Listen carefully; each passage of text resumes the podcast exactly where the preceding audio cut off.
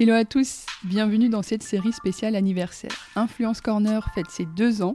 L'influence, c'est un secteur qui évolue vite, où chacun conçoit un peu ses propres règles pour créer sa campagne d'influence.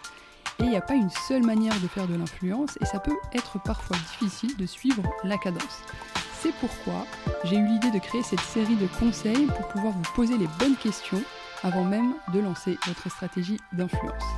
Retrouvez Influence Corner tous les deux jours pendant le mois d'avril, un conseil en 5 minutes chrono pour plus d'efficacité et de créativité. Abonnez-vous sur votre plateforme d'écoute préférée et si cette série vous plaît, partagez vos favoris avec les membres de votre réseau.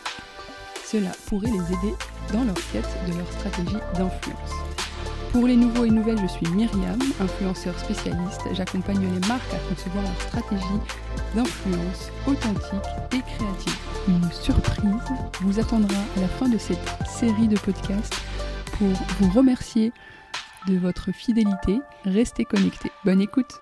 Hello à tous et bienvenue dans ce nouvel épisode de Tips. Aujourd'hui, j'avais envie d'aborder avec vous les formats possibles sur les plateformes social media. Quand vous lancez donc une campagne d'influence, vous allez sans doute avoir envie d'aller sur une plateforme en particulier parce que les formats qui sont proposés sur cette plateforme en question bah, euh, répondent aux objectifs que vous avez déterminés. Je vais vous donner les formats possibles par réseau social et surtout les avantages et les inconvénients en fonction euh, de vos objectifs déjà, la plateforme la plus, importante pour l'influence, c'est Instagram jusqu'à présent. Même avec l'avènement TikTok, les marques restent vraiment attirées par Instagram. Pourquoi? Parce que justement, il y a pas mal de fonctionnalités et euh, de suivi qui sont intéressants sur cette plateforme. Commençons déjà par les formats le plus répandu dans les campagnes d'influence, ça va être euh, de vouloir créer du contenu en story, en post, en reels. Donc d'utiliser un peu tous les formats possibles sur cette plateforme-là.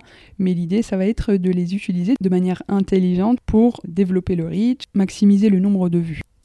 La stratégie que j'aime bien mettre en place sur Instagram, c'est vraiment varier les formats. Euh, imaginons que vous faites appel à plusieurs influenceurs, euh, essayez de négocier le maximum de formats possibles en fonction de votre budget bien sûr et du budget de l'influenceur, c'est-à-dire par exemple faire toujours une story pour introduire la collaboration et, euh, et, quelques semaines plus tard faire un reel qui explique davantage, scénarise un peu plus la campagne. Je vous conseille tout de même de toujours combiner stories plus post ou stories plus reels sachant que les Reels, voilà, ça coûte un petit euh, budget euh, parce que ça demande énormément de, temps de création de contenu. Essayez de négocier dans le cadre d'une collaboration avec un créateur de contenu des packs euh, ça veut dire que sur, par exemple, euh, vous allez collaborer avec lui euh, une fois, mais vous pouvez demander un set de stories plus un Reels pour cette semaine et le mois prochain avoir un autre pack qui consiste à avoir une stories plus un post.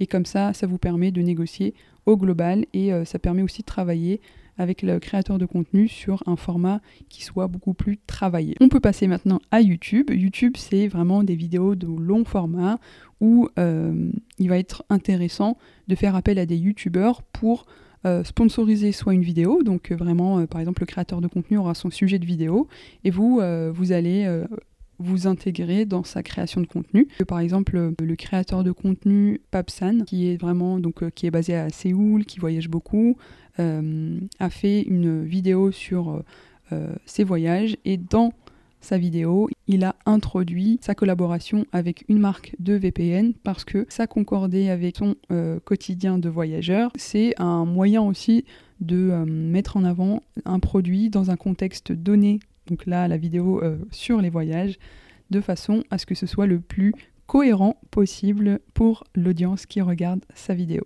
Et euh, ce qui peut être intéressant aussi euh, avec euh, YouTube, c'est pouvoir travailler avec des créateurs de contenu sur des web-séries, mais pour la marque. C'est-à-dire que si vous considérez que YouTube est intéressant pour vous et que faire appel à un créateur de contenu qui sait très bien comment fonctionne la plateforme pour votre marque sur YouTube, ça peut être intéressant de créer par exemple une web série. J'ai un très bel exemple de la marque Bouygues Télécom qui a créé une web série, 5 créateurs de contenu. Donc l'idée c'était de retaper une pièce de la maison dans le cadre d'un jeu concours qui a été euh, diffusé sur les, différents créateurs de contenu sollicités. Donc c'était l'occasion pour, pour Bouygues Télécom de mettre en avant son réseau Wi-Fi très performant. Je vous mettrai tous les exemples dans la barre de description d'infos. Vous aurez bientôt l'occasion d'écouter Jérémy Rodney, justement directeur de la communication pour Bouygues Télécom. Et on peut maintenant passer à TikTok. TikTok, c'est vraiment le contraire de YouTube. C'est des vidéos courtes où il va falloir capter l'attention dès les premières secondes, parce que euh, c'est pris en compte par l'algorithme de TikTok de façon à proposer des vidéos en fonction de nos centres d'intérêt.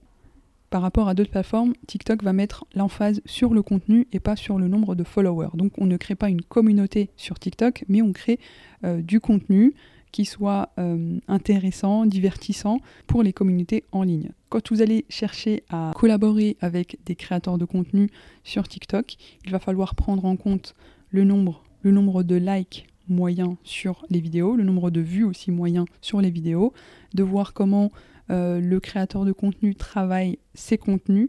Et selon une étude menée par le Marketing Insider Group, 84% des consommateurs ont déjà été convaincus d'acheter un produit après avoir regardé une vidéo. Et sachez que sur TikTok, le hashtag TikTok made me buy it est, toujours euh, un hashtag très très puissant. Je vous invite à aller regarder pour voir les contenus qui sont créés autour, de façon à ce que vous puissiez trouver votre manière et le ton aussi euh, à employer sur cette plateforme qui euh, veut du contenu fun, divertissant et du contenu de plus en plus pédagogique. Il y a aussi une tendance qui se développe de plus en plus sur TikTok, c'est l'UGC, c'est des, donc des créateurs de contenu TikTokers qui vont aller créer du contenu pour euh, la présence de la marque sur TikTok. Et donc ça c'est un bon moyen aussi de, se développer sur la plateforme. Je vous invite par la même occasion d'aller regarder l'exemple de Quechua qui a résolument trouvé le ton qu'il faut euh, pour s'adapter à la plateforme et au code de la plateforme. Dans, cet exemple-là, vous allez voir euh,